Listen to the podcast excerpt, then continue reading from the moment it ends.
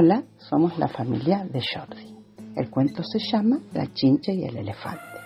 Había una vez un elefantito que para llegar a su casita tenía que cruzar el puente rojo.